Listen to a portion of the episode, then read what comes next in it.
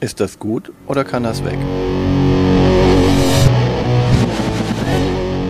Willkommen zu Fuchs und Bär. Ist das gut oder kann das weg? Mit Martina und Björn. In dieser Folge auf dem Prüfstand Can't Stop. Oh, I'm burning through the sky. Yeah. 200 degrees. That's why they call me Mr. Fahrenheit. Ich habe nicht gesungen. Ich weiß nicht, was schlimmer ist.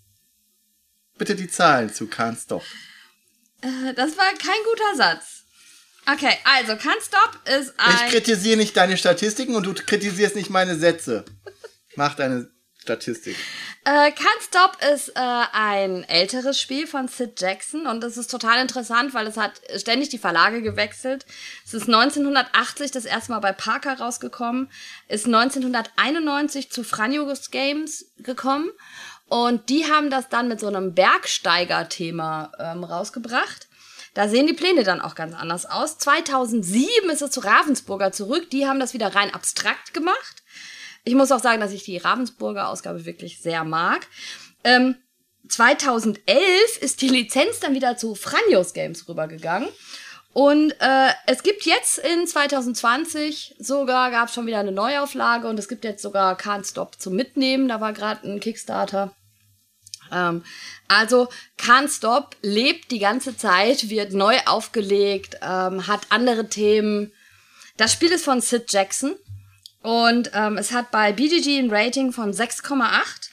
Entschuldigung, darf ich Ja. da mal eine Frage einwerfen? Ja. Wenn das die ganze Zeit die Verlage gewählt hat, ist der Eintrag Wechselt. dann nicht auch immer ein anderer, sodass die Statistiken Nee. eigentlich von verschiedenen Spielen sind? Oder ist das immer das Nee, nee, gleiche ist immer das Gleiche, sondern es wird halt nur sozusagen, es ist immer der Wechsel von Verlag zu Verlag. Das Bild ist fast immer das Ravensburger Bild. Ähm, Franjos hatte das dann zum Beispiel auch rausgebracht, ähm, so die ersten, ich habe das gesehen mal live, davon gibt's nicht so viele Exemplare mehr. Ähm, das war dann ein Tuch. Also du hast dieses Spiel in einem Tuch eingepackt gehabt und hast das Tuch dann ausgebreitet, darauf war das Spielfeld. Dann hast du ganz große Pöppel gehabt, die du dann darauf gestellt hast und die waren in diesem Tuch eingepackt. Das ist ja ein ganz äh, erfrischendes Konzept. Das sollte, gibt's in letzter Zeit mal wieder häufiger. Ne? Also dementsprechend, dieses Spiel hat wirklich ganz, ganz viele Umorientierungen gehabt, wie das Spiel dargeboten wird. Auf Boardgame Arena gibt's das auch. Da habe ich das auch gesehen mit ähm, Bergsteiger-Thema auch, ne? Genau, also das ist, das ist, äh, Franjos hat das die ganze Zeit mit Bergsteiger-Thema. Ähm, also, es hat ein Rating von 6,8, eine Schwierigkeitsstufe von 1,15 von 5. Ähm, man kann es mit zwei bis vier SpielerInnen spielen, am besten zu dritt, sagt die Community auf BGG. Eine Partie dauert ungefähr 30 Minuten und es ist ab neun Jahren. Die Community sagt ab acht, also sobald man zwei Zahlen locker zusammenrechnen kann, zwei Würfelzahlen, Die von 1 bis 6 gehen. die von 1 bis 6 gehen, kann man das Spiel auch spielen. Also, äh, wenn ihr mathematikbegeisterte Kinder habt, dann geht das auch schon früher. Ne? Also die müssen halt nur selbstständig zwei Zahlen mit, zwei Würfelzahlen miteinander Das war addieren. früher können. das Trainingscamp für Siedler von Katan. Um die Wahrscheinlichkeiten besser drauf zu haben, was am häufigsten gewürfelt Genau. wird. Ähm, All Times Played ist dieses Spiel mit 185.906 Mal. In diesem Monat immer noch 281 Mal getrackt auf BGG. Das müsst ihr euch vorstellen von einem Spiel, was 41 Jahre alt ist. Ne? Also das muss man sich halt immer noch mal überlegen. Das ist ein richtig altes Spiel, was wir immer noch spielen. Ähm, Das ist Monopoly auch. ja, aber spielen wir nicht mehr. Nein. Na, also ich nicht. ähm, im, Im Besitz sind 12.410 Leute. Auf dem Overall Rank, das ist diese Liste, wo Gloomhaven an 1 ist, hat Can't Stop die 754. Und bei den Familienspielen ist es auf Platz 199. Bei den Abstrakten? Stand nicht dabei. Hat ja eine Story. Also Bergsteigen. Ah ja, ja, ja, ja, stimmt. So, um was geht's denn bei Can't Stop? Bergsteigen. Ja, oder auch nicht. Was? Du verwirrst mich. Aber es sind doch Berge. Es ist ein Berg von zwei Seiten zu sehen. Nein, nicht wirklich. Also in unserer Version ist das dann eher Genau, also bei äh, der ein Ravensburg Oktagon. Genau, bei der Ravensburger Version ist es wirklich ganz abstrakt. Es geht einfach darum, dass ich mit vier Würfeln würfel, mit diesen vier Würfeln immer eine Kombination aus zwei Würfeln bilden muss. Und dann habe ich drei Hütchen, mit denen ich vorgehen kann. Also wenn ich zweimal die sieben habe, also ich habe 5-2, 5-2 gewürfelt, dann darf ich mit einem Hütchen zwei vorgehen. Auf der 7. Auf der 7. Es gibt Spuren. Es gibt die, die Zweierspur, die Dreierspur, die Viererspur, die Fünferspur, die Sechserspur. Und so weiter. Und es gibt dann oben und dann unten. Also wir fangen unten an und gehen dann hoch zur. Genau, deswegen 7. auch Bergsteigen, Genau. Gipfelthema. Und ähm, ich habe immer drei Möglichkeiten, meine Würfel einzusetzen und dann darf ich immer weiter würfeln. Hm.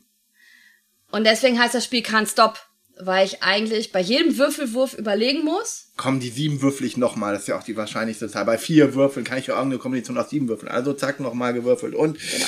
2, 2, 2, 2. Nein!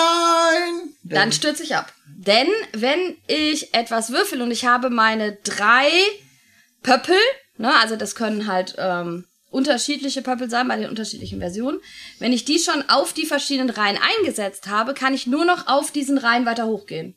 Und wenn ich dann was würfel, was nicht mehr klappt, ist alles, was ich vorher gemacht habe, weg. Aber ich kann auch einfach vernünftig sein und aussteigen. Ne? Also ich kann einfach sagen, okay, ich safe mir das jetzt. Also das ist mir jetzt wichtig. Und dann mache ich da meine Farbmarkierung drauf. Und da beginne ich dann, wenn ich in der nächsten Runde wieder dran bin, beginne ich da wieder weiter hochzugehen. Und das ist Push Your Luck, Can't Stop. At, its- at, at its best, würdest du sagen? Oder at its Reihenform? Reinform. Ähm, dazu muss man sagen, dass ähm, natürlich eine 2 seltener gewürfelt wird als eine 7. Das wird hier dadurch abgebildet, dass die Felder, bis du bei der 2 oben bist, weniger sind. Denn der erste, der drei Reihen komplett voll hat, also komplett nach oben gekommen ist, der ist der Sieger. Und bei der 2 habe ich zum Beispiel, brauche ich nur dreimal die zwei würfeln, um oben zu sein. Du hast gerade die 7 gezählt. Ja, ich habe aber die sieben oben nicht mitgezählt und jetzt habe ich wieder alles vergessen. 6, 8, 10, 12, 13.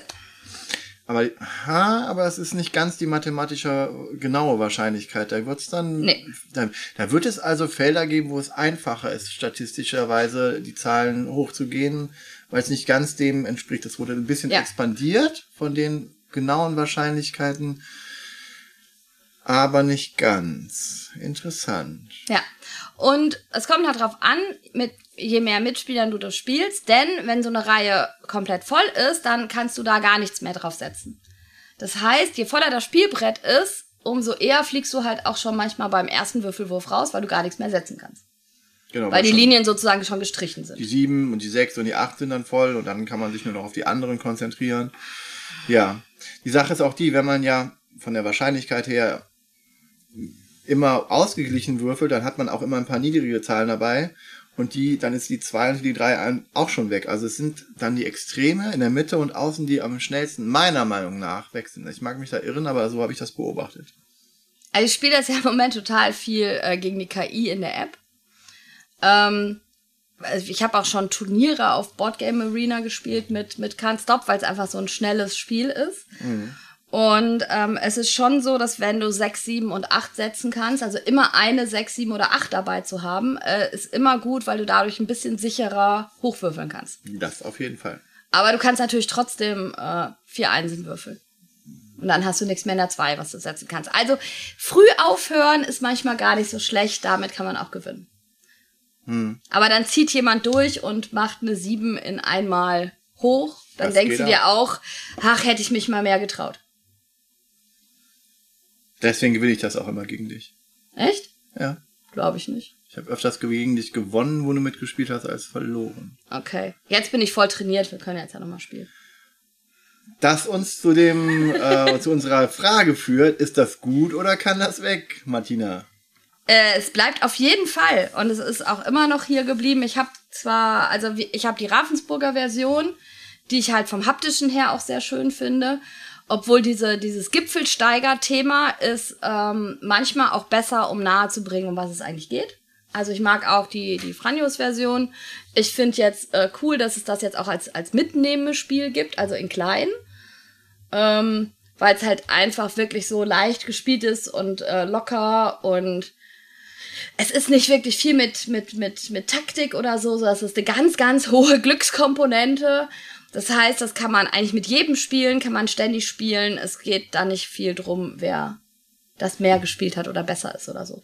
Deswegen für mich ein ganz klares, kann bleiben, ist ein absoluter Klassiker, finde ich, gehört in jede Sammlung, ist für mich das Push Your Luck Spiel, was ich eigentlich neben Celestia als erstes Leuten zeige. Celestia ist aber auch viel zu kompliziert, oder? Genau, also das ist halt Das viel ist einfacher. einfach. Ja, ähm, ich würde es mitspielen in einem von vier Fällen. Ja, also deins ist nicht so. Ich meine, du magst Würfel, ne? Ja. Also du magst Würfeln und äh, man würfelt immer mit vier Würfeln und darf sich dann noch Sets zusammenstellen. Ich weiß, was das bei dir dann triggert in ein Glücksgefühlzentrum im Kopf.